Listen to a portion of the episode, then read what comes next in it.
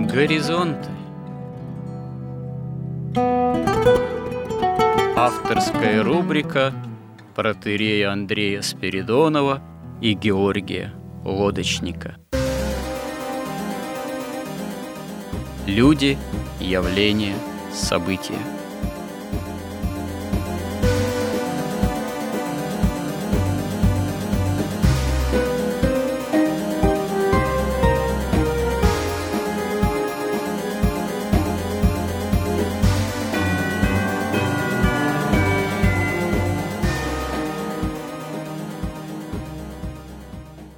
Добрый день, уважаемые радиослушатели! В эфире радио «Благовещение». И в нашей постоянной рубрике «Горизонты» я, протерей Андрей Спиридонов, и мой постоянный добрый собеседник Георгий Лодочник продолжаем наши собеседования на разного рода интересующие нас, и думаю, что не только нас, бытийные темы. И в данном случае мы продолжаем рубрику «История как промысел Божий», и находимся мы в контексте этой рубрики еще в самом-самом начале человеческой истории, можно сказать, еще в предыстории, в метаистории, говорим еще о Адаме и Еве в раю, но говорим уже о происходящем грехопадении. А, собственно говоря, человеческая история как таковая – в обозримых для историков масштабах и сроках и горизонтах, она и начинается с грехопадения прародителей, потому что именно после разрыва отношений с Богом начинается история человеческой цивилизации, начинается цепь рождений и смертей, и смены поколений – в том качестве, в каком мы этот общемировой процесс знаем и до сего дня, начинается история разного рода народов и времен, и эпох, и культурных свершений, можно сказать, и великих беззаконий, и войн, и побед, и замерений, и вновь возвращение к тем или иным противостояниям. И все это, вплоть до, к сожалению, и по сей день проливающейся человеческой крови, это все следствие разрыва отношений с Богом, однажды происшедших именно с Адамом и Евой. С одной стороны, да, это имеет крайне печальные следствия в греховности человеческой природы, в наступившей смертности человека. Ну, с другой стороны, все это в конечном счете побеждается Богом, побеждается через Боговоплощение, через явление полноты жертвенной любви.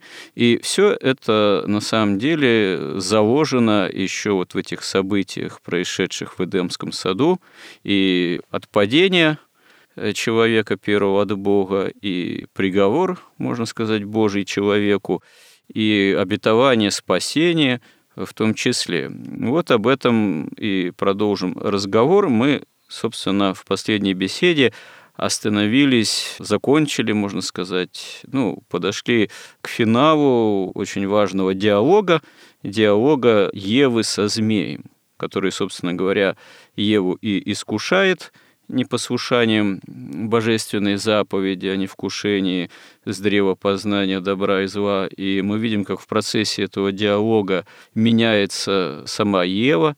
Мы видим, как она начав с того, что, в общем-то, согрешает, поступает ошибочно, проявив внимание к высказываниям змея, за которым скрывается дьявол, и как она принимает эти тезисы, так сказать, которые являются клеветническими по отношению к Богу, являются ложью, являются искусительными.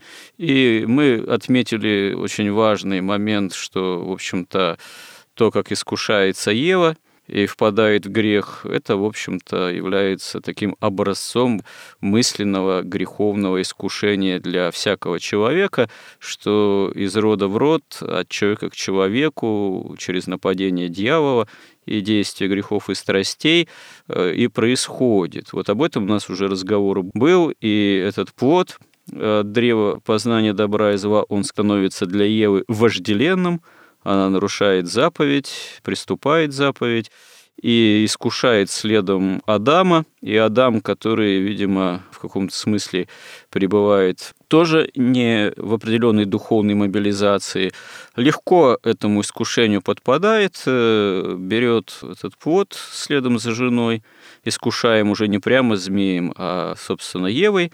Мы об этом тоже уже поговорили, что здесь змей находит как раз в человечестве, которое в тот момент состоит всего из двух людей, слабую сторону, именно через женщину искушается, Адам, но искушается, не предприняв какой-либо духовной борьбы. Он просто, можно сказать, достаточно, видимо, слепо следует предложению Евы, не проявляет никакого действительно такого духовного усилия, забывает о заповедях Божиих, и после этого вкушения с древа запретного познания добра и зла, оба, первая пара, Адам и Ева, оказываются совлечены так сказать, благодати Божией. В тот момент они уже лишены полноты общения с Богом. Они, можно сказать, как святые отцы, толкователи говорят, лишаются светоносного одеяния Духа Святого, благодати Божией.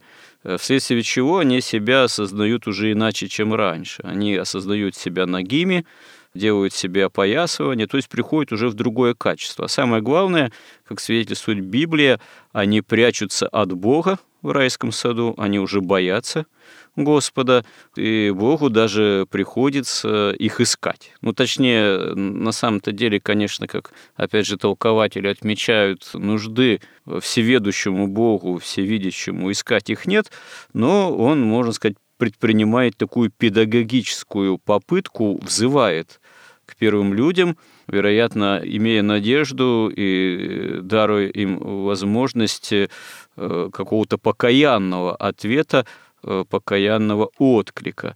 Но происходит, э, увы, к сожалению, совсем иначе. И вот после того, как Адам и Ева услышали голос Бога в раю, и как они ему ответили, уже и звучат приговоры Божии, и происходит окончательный разрыв отношений человека с Богом. Вот вопрос все-таки возникает очень важный, Почему бы Адаму и Еве в тот момент не покаяться, не сказать, Господи, Отец наш, прости, мы ослушались.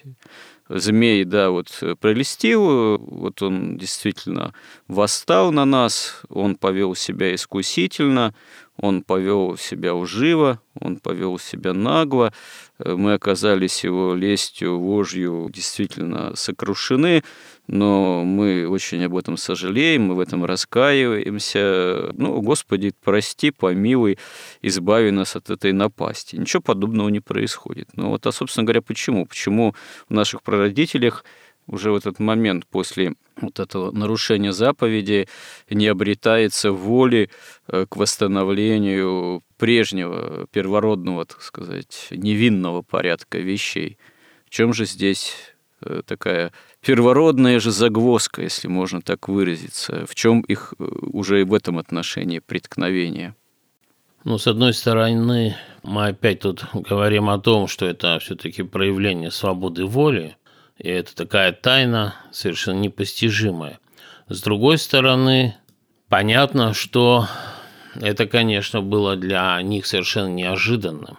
Они жили в свете, в благодати, в истине, у них внутри, в душе был рай, как говорит вот протерей Алекс Тиньяев, тоже он говорит, что, собственно, то, что рай был не только вовне человека, но и внутри человека. И даже вот то, что рай вовне, это отражение того, что внутри.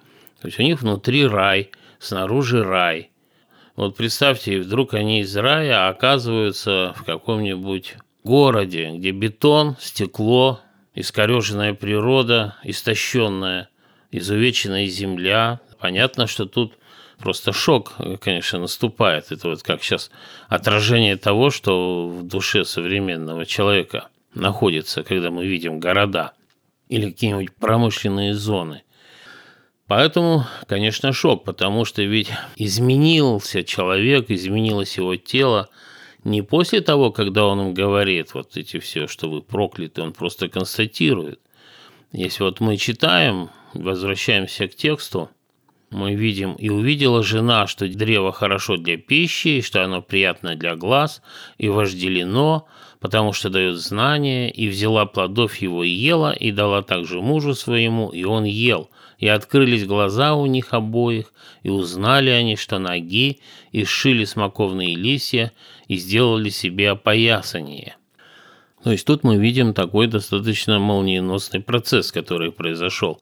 И чтобы в нем разобраться, нам имело бы смысл вернуться к первому дню творения, к свету первого дня. И вот с точки зрения этого первого дня, ну и вообще со всего творения мира, посмотреть на грехопадение. Поэтому, возвращаясь, мы читаем. «Вначале сотворил Бог небо и землю». Вот в этом аспекте конкретно грехопадения мы можем сказать, опуская все другие аспекты, сказать, что такое сотворил Бог небо и землю. То есть он творит иерархию бытия, как принцип. Она еще не заполнена ничем, нет еще вот этих всех иерархий бытия, так сказать, они еще не проявлены, но как принцип уже есть. Потому что ясно, то, что когда божество начинает проявляться в творении, то, что ближе к Богу, это небо, это то, что вверху, и земля – это то, что внизу, то есть то, что дальше, дальше от Бога. И это естественным образом возникает – Земля же была безвидна и пуста. То есть это как раз о том и говорит, что в том числе и Земля была еще только в это мгновение или в этом, на этом акте творения еще как принцип, она была еще никак не устроена и не заполнена, и ничего еще там не было. И тьма над бездною, и Дух Божий носился над водою. И вот здесь уже очень важно и достаточно конкретно мы можем поговорить. Тьма над бездною – во-первых, бездна. Бездна – это, ну, огромное количество энергии, и самое главное, что это ничем не ограниченные возможности. Это бесконечно-бесконечное количество возможностей реализации, наполнения вот этой иерархии бытия, то есть все, что возможно. Эти возможности ничем не ограничены, как вот единица сама в себе, она содержит бесконечно, ничем не ограниченное количество возможностей. Вот то же самое можно назвать и бездной. Это бездна возможностей. И тьма над бездною – это что вот это вот будущий путь воплощения в реальность вот этих возможностей, этой бездны возможностей, он неизвестен, он еще не познан – он еще никаким сознанием не освещен, и она предполагает в то же время и абсолютную свободу реализации этих возможностей. То есть, если появляется тварь со свободной волей, то ее свободная воля ничем никак вообще не ограничена. И поскольку в этом смысле вот это неограничение возможностей, то даже тьма, в нашем языке, например, она одновременно означает не только отсутствие света, но и бесконечное количество чего-то.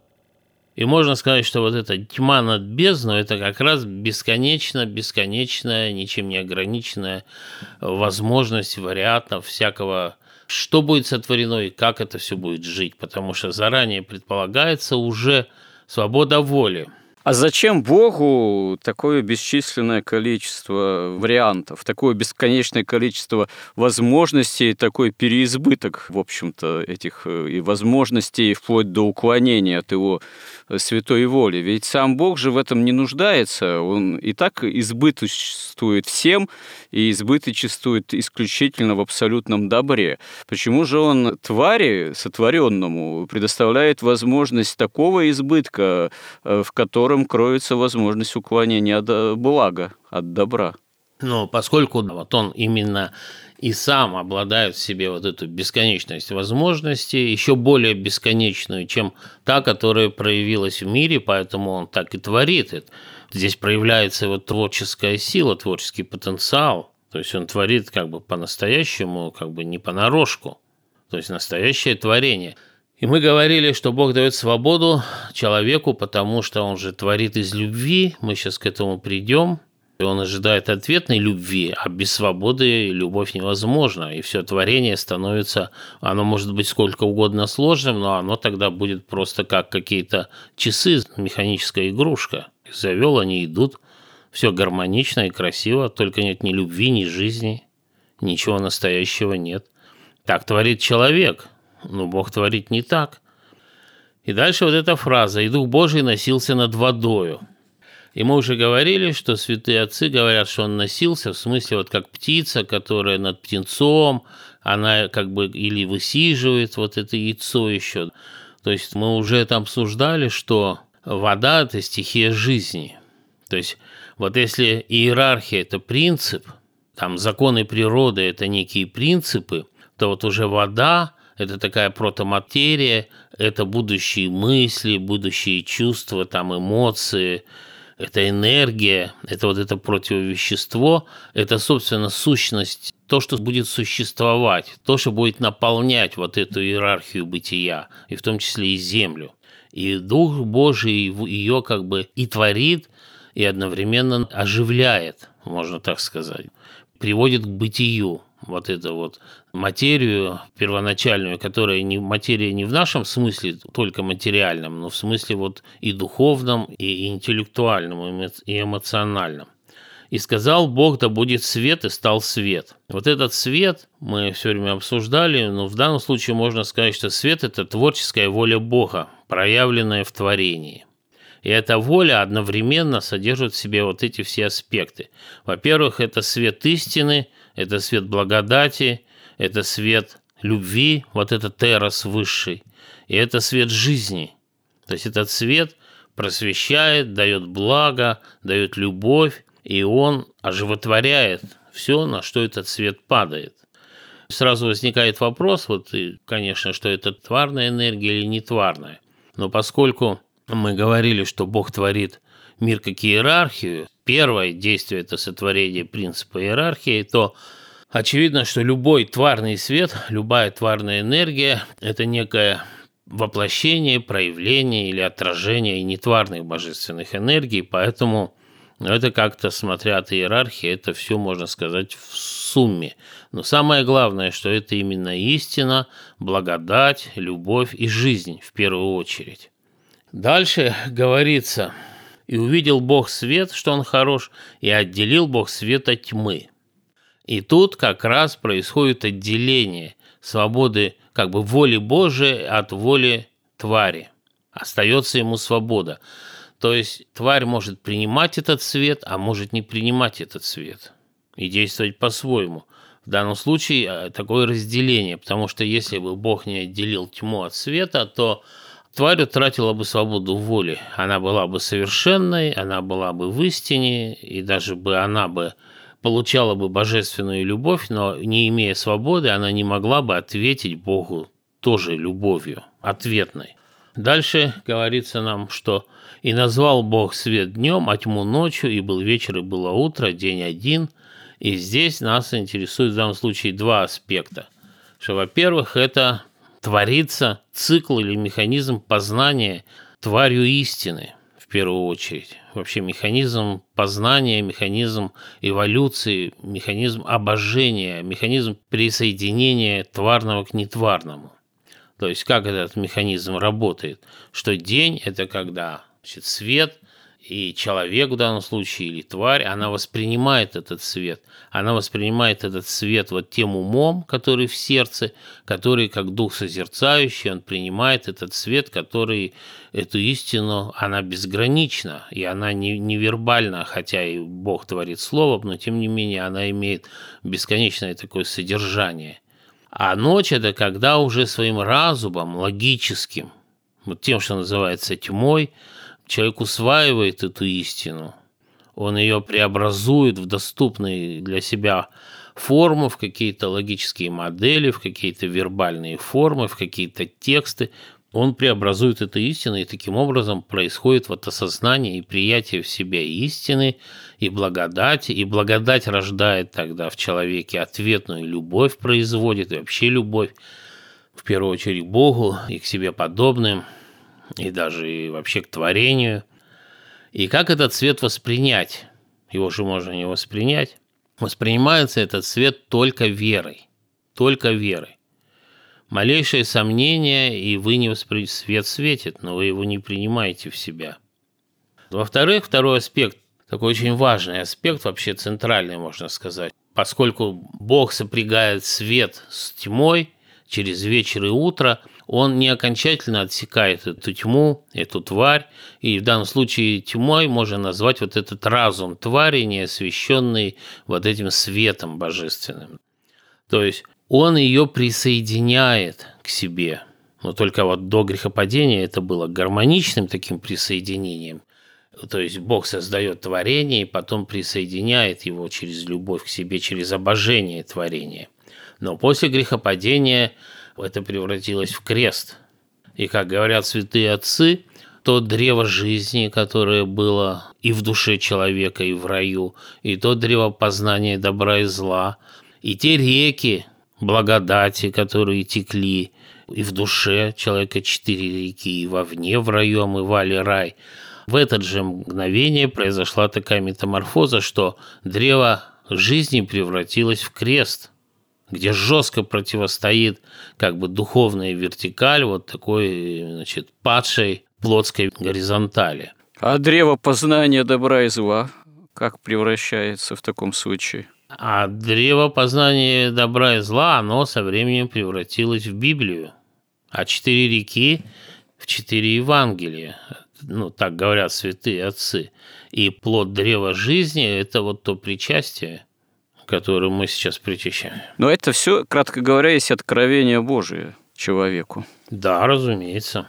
А вот возвращаясь к самому моменту грехопадения, отсутствие покаяния у Адама и Евы, я так понял из ваших слов, что они, их состояние ума, сердца, словно бы впадают они в некий вот первобытный, первородный, так сказать, хаос, тьма над бездною. То есть их состояние – это некое состояние тьмы, пришедшей в результате ослушания вот, Бога и послушания змею, тьмы вот как некого такого хаоса, тьмы, с одной стороны, возможностей, тьмы возможностей, тьмы следствия выбора свободной воли, свободного выбора, но одновременно с этим это тьма, которая лишена света благодати Божией. То есть они таким образом погружаются вот в этот некий хаос, некую такую тьму, в которой и будут обречены пребывать, поскольку своими человеческими силами они из нее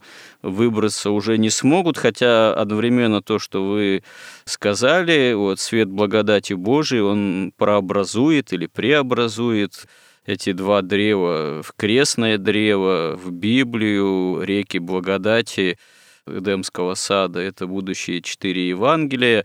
Можно сказать, что происходит такая поляризация библейского откровения, библейской истории. То есть можно такие выводы сделать из той картины, которую вы нарисовали? Ну да, то есть суть, вот я хотел на что обратить внимание, что в одно мгновение они оказались, Адам и Ева, во-первых, во тьме, и поняли, что они сами тьма. И они увидели это, посмотрев на свои тела потому что Эрос пал до животного состояния, до инстинктов. И это просто отражалось на телах, и тела стали как бы соблазном. Сами тела, сам вид тел уже разрушал целомудрие, потому что суть целомудрия – это как раз приятие божественного света, усвоение божественного света. И когда человек с божественным, самым высоким, что вообще есть там, божественным светом и с эросом вот, совершил как бы направил его от Бога вот к этому познанию, тут немножко забегаем вперед, там если по порядку, то получается так.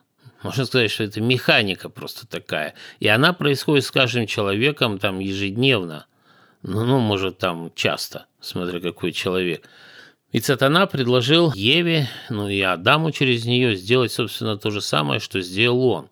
То есть, если говорить, так сказать, витиевато, он предложил украсть вот этот божественный свет у Бога. Он сказал, вы своим разумом, он же вам лжет, вы исследуйте, вы познайте своим разумом волю Бога. Что это значит на, так сказать, уровне просто даже механики вот в этой модели? Да? Это означает, что они пытаются своим разумом, то есть тот свет, который в них был, который они принимали от Бога, они вот этим украденным как бы светом хотели судить сам свет.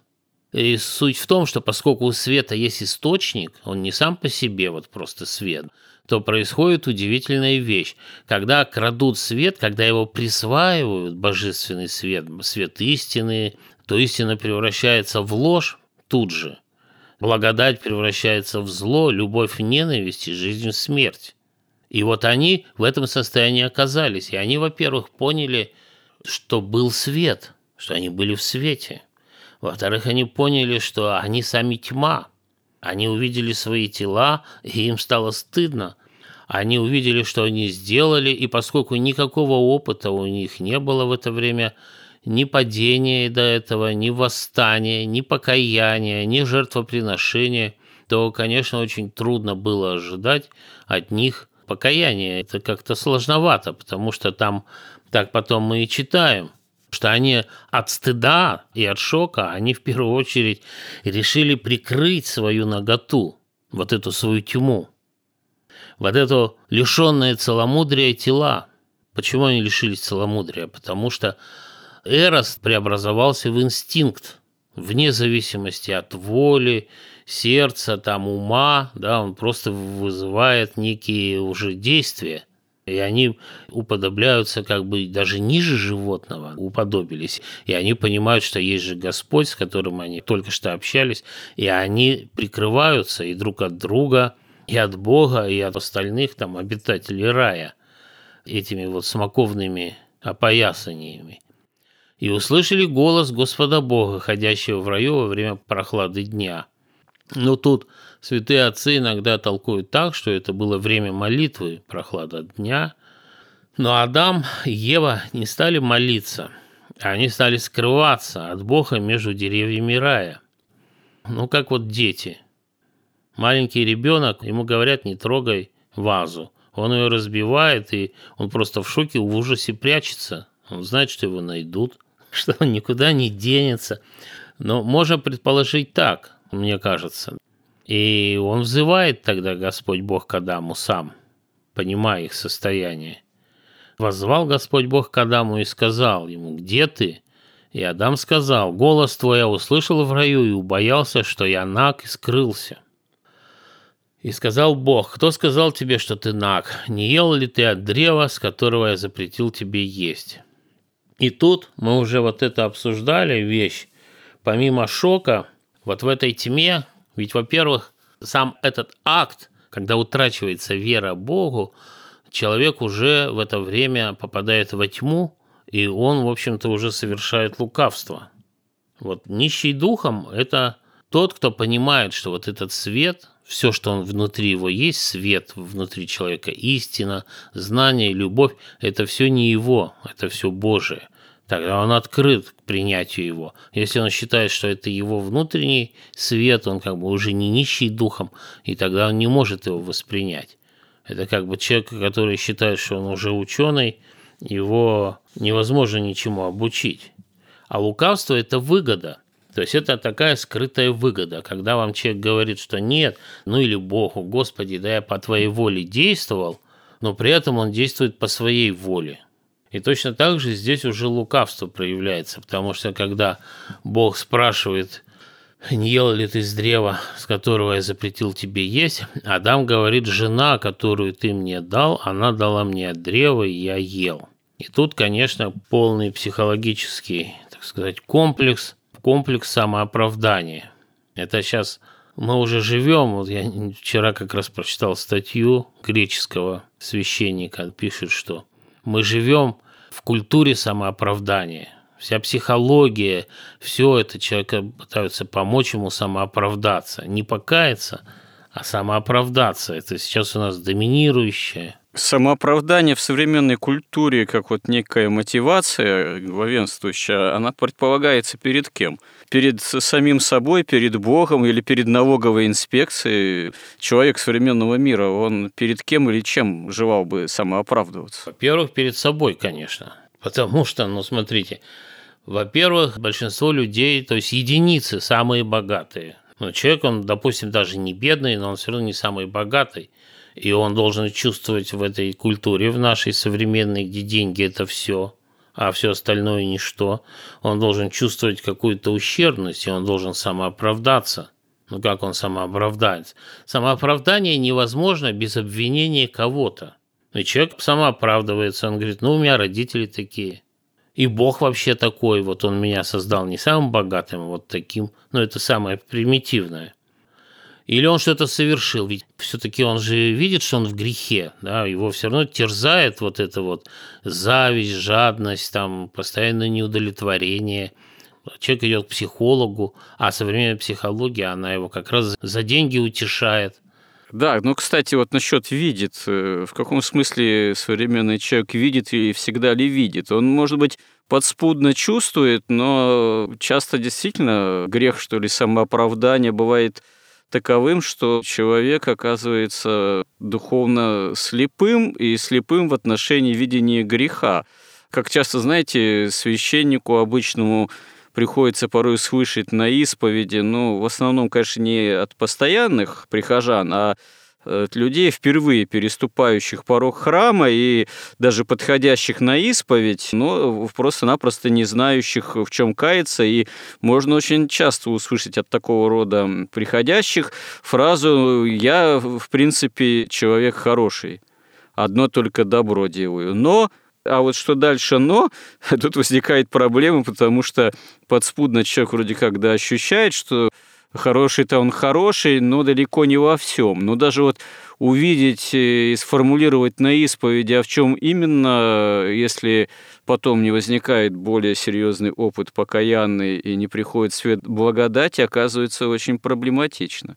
То есть, вероятно, у современного маловерующего или неверующего человека у него конечно, какие-то подспудные ощущения, ну, совесть все-таки как-то обличает, какой-то неправильности собственной жизни есть, но одновременно он себе не можете отдать отчет, а в чем же действительно эта неправильность. Наверное, что-то подобное вот в этом эпизоде важнейшем библейском происходит и с Адамом и Евой. Они прячутся от Бога, но исповедать свою вину не желают. Они действительно оправдываются. Ну, жена говорит, что это змей виноват, он меня прельстил, а Адам также в этом случае поступает не лучше, чем Ева. Говорит, жена, которую ты мне дал, дала мне эти плоды, и я ел. То есть в данном случае их самооправдание – это именно переваливание вины на змея, а Адама, можно сказать, на Еву.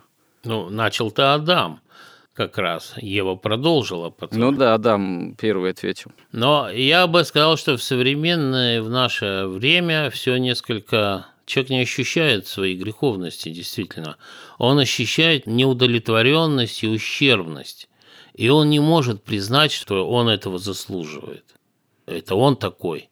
Он должен оправдать себя, собственно, самооправдание. Ведь даже человек, когда начинает каяться, он говорит, да, вот я своровал, но ведь он мне должен был, допустим, или я ударил, но он же вывел меня из себя. То есть смысл самооправдания в том, что вина перекладывается на кого-то. То есть человек говорит, ну да, я хороший, но у меня родители бедные, поэтому я бедный. Я как бы завидую машине, да, но я же ее достоин, но вот из этих родителей у меня нет такой машины. Мне там скучно и как бы пусто, ну, потому что нет хорошего кино, никто не сделал. И так далее. То есть это всегда так. И здесь мы просто читаем, вот просто это повторяется. Тут удивительно, как все замечательно написано. Во-первых, обязательно присутствует обвинение Бога. Это же Бог человека поставил в такое положение – в низкое. И вот Адам сказал, жена, которую ты мне дал, она дала мне от древа, и я ел. То есть ты же сам сделал мне жену, ну вот она дала, это же жену я должен любить, и вот я и ел поэтому. А жена сказала, змея обольстил меня, и я ела. Причем интересно, что тут именно слово «обольстил», потому что жена все-таки вот эту стихию сердца, у нее женское начало в основном, как бы в себе содержит. И он ее именно обольстил. А уже сердце потом обольщает разум, по сути дела. И тут у нас и сказал Бог змею, за то, что ты сделал это, проклят ты перед всеми скотами и перед всеми зверями полевыми, и будешь ходить на чреве твоем, и будешь есть прах во все дни жизни твоей. То есть вот этот змей, это одновременно, ведь этот живой змей рая, это одновременно некое отражение каких-то движений души в человеке, и это как раз вот это лукавство. Вот это мудрствование лукавое, это преследование выгоды вместо истины. Вот именно проклинается и это лукавство в человеке, и проклинается сам вот этот змей перед всеми зверями полевыми, и будешь ходить на чреве твоем – то есть уж раз ты выбрал выгоду от чрева, оно как раз и предполагает это то, что хочет все время. Утроба ненасытно, говорят святые отцы.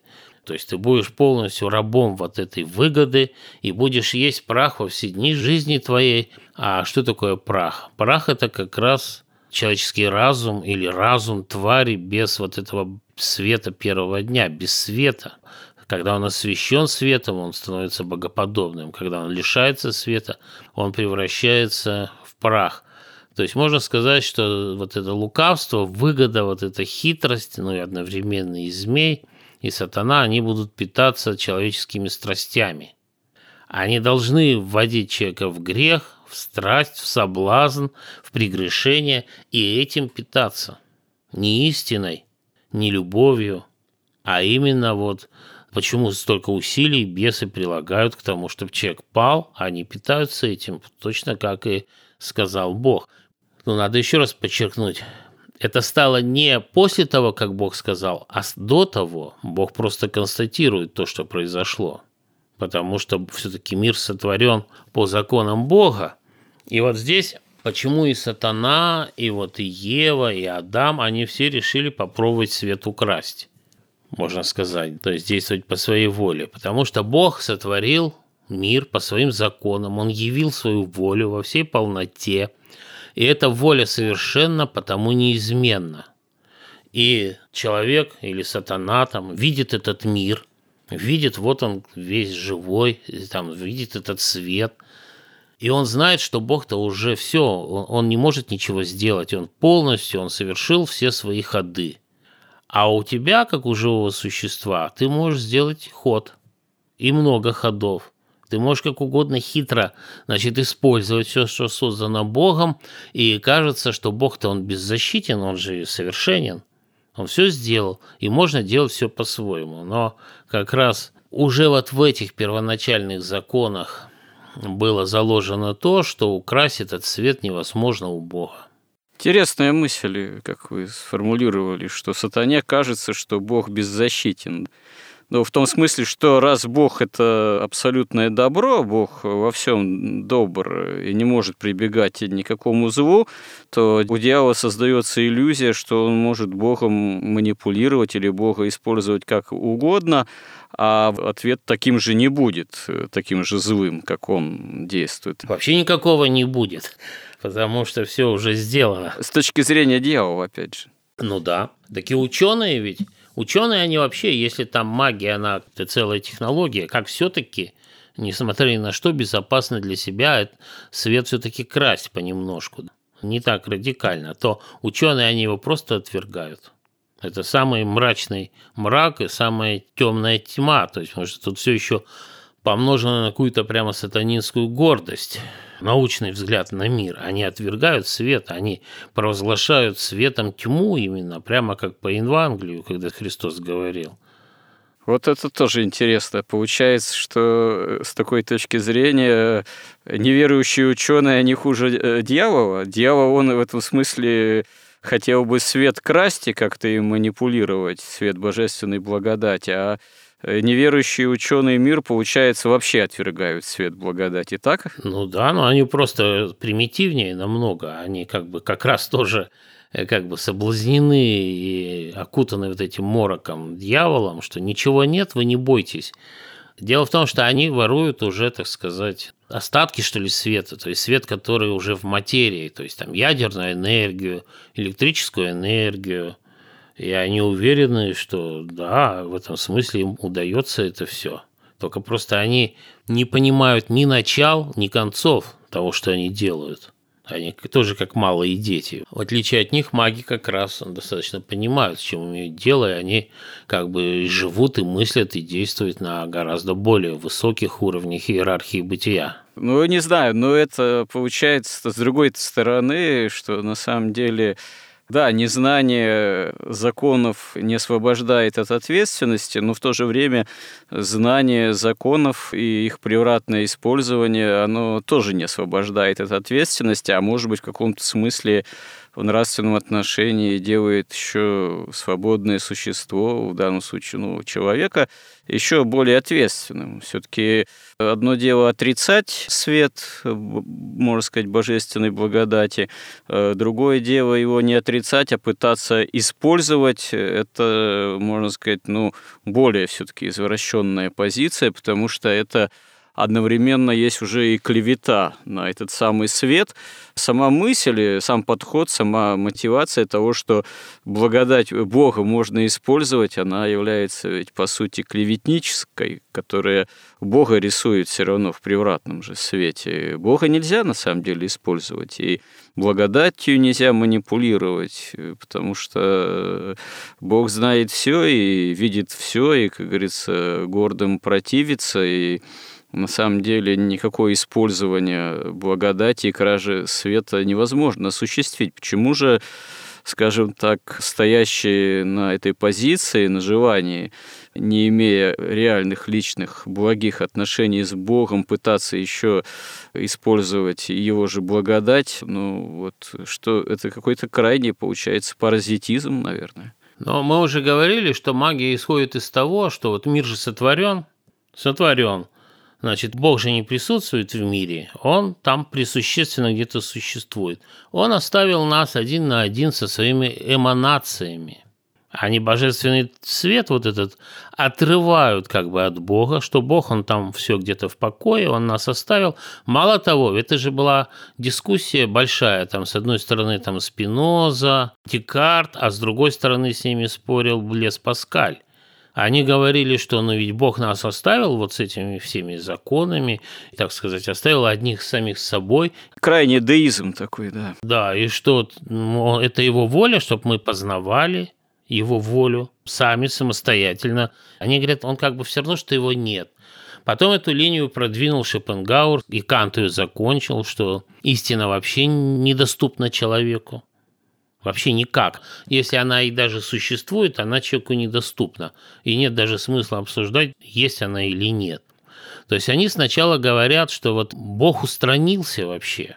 Вот то, что Он оставил нам, Он сказал, ну вот давайте постигайте, живите, пользуйтесь вот этим всем. И они говорят, ну понятно, есть материя, но есть же дух, ну вот это ведь, собственно говоря, крайне извращенная, что ли, идейная позиция, которая, в общем-то, рождает много бед и рождает, можно сказать, бедственную картину идейную современного же мира. Казалось бы, вот ряд имен, которых вы назвали, в том числе великих философов, вот, это люди-то, которые не отрицают бытия Божьего вроде как и считают себя верующими людьми, но их представления о Боге, они столь уже, можно сказать, в общем-то, во многом извращены, что они рисуют и самого Бога, в общем-то, по сути, клеветническим образом, рисуют превратным образом пребывание его энергии в этом мире, благодати. В результате современный мир, он во многом является наследником этих идей, хотя, в общем-то, часто и уже, конечно, не отдает себе в этом отчет, но современный мир, да, вот в том числе мир общества развитого потребления, он именно в этом смысле идейно таков, он может Бога не отрицать, на словах. Но Бог для этого мира – это где-то кто-то, что-то, может быть, возможная первопричина, где-то далеко, это некая фигура умолчания. Когда это удобно, в общем-то, на него можно или даже нужно ссылаться, что да, там мы верим в Бога, клясться на Библии преступлений в должность там, президента Соединенных Штатов и так далее.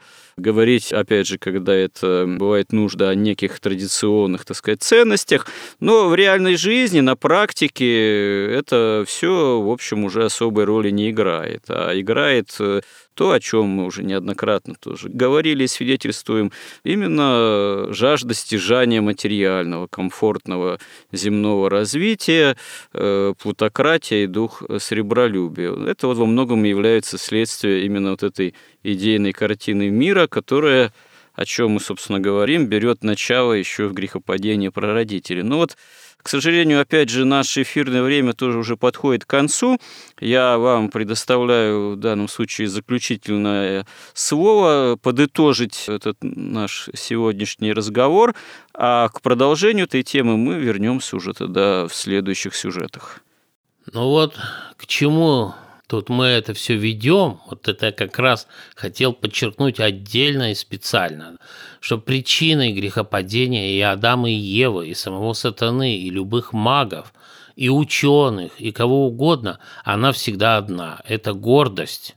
Гордость, которая, когда человек предстает перед Богом, и он не хочет признать то, что в нем самом света нет, что все в нем от Бога что у него нет никакой автономности, что истина – это воля Бога живого, что он должен следовать не своей воле, если он хочет иметь любовь, иметь благодать, иметь жизнь и познать истину, он должен следовать воле Бога живого, не своей собственной, что он без Бога прах просто. И вот это настолько бывает существу разумному – невыносимо, что он переходит к лукавству вот к этому. Он начинает говорить все, что угодно. Магия, что такое? Он говорит, да ладно, я же вижу Бога, я вижу свет. Он говорит, ну, а Бог уже сам хочет, чтобы мы этот свет использовали как хотим. А ученые говорят, да вообще это нет никакого света, вот только то, что мы можем руками потрогать и глазами увидеть, и ушами услышать, вот только это и существует. То есть суть грехопадения всегда в том, и вся человеческая история дальнейшая движется между этими двумя выборами – истина или выгода. Истина – это всегда воля Бога живого, а выгода – это всегда собственная воля, собственная выгода – и так точно пали и Адам, и Ева. Вот мы об этом говорили. Этот механизм, она Ева увидела, сердце человеческое, можно сказать, увидела вот этот плод познания, познания автономного, независимого, собственным светом. И они остались без света и даже жизнь потеряли и стали жить во зле, в темноте и в зле. Да, полнота жизни была утрачена. Это одно из самых главных следствий грехопадения. Ну что ж, продолжим еще этот разговор, даст Бог с Божьей помощью. Спасибо всем, кто сегодня был с нами, кому действительно интересны наши разговоры. И до новых встреч в наших эфирах. Храни всех Господь. Горизонты на радио Благовещение.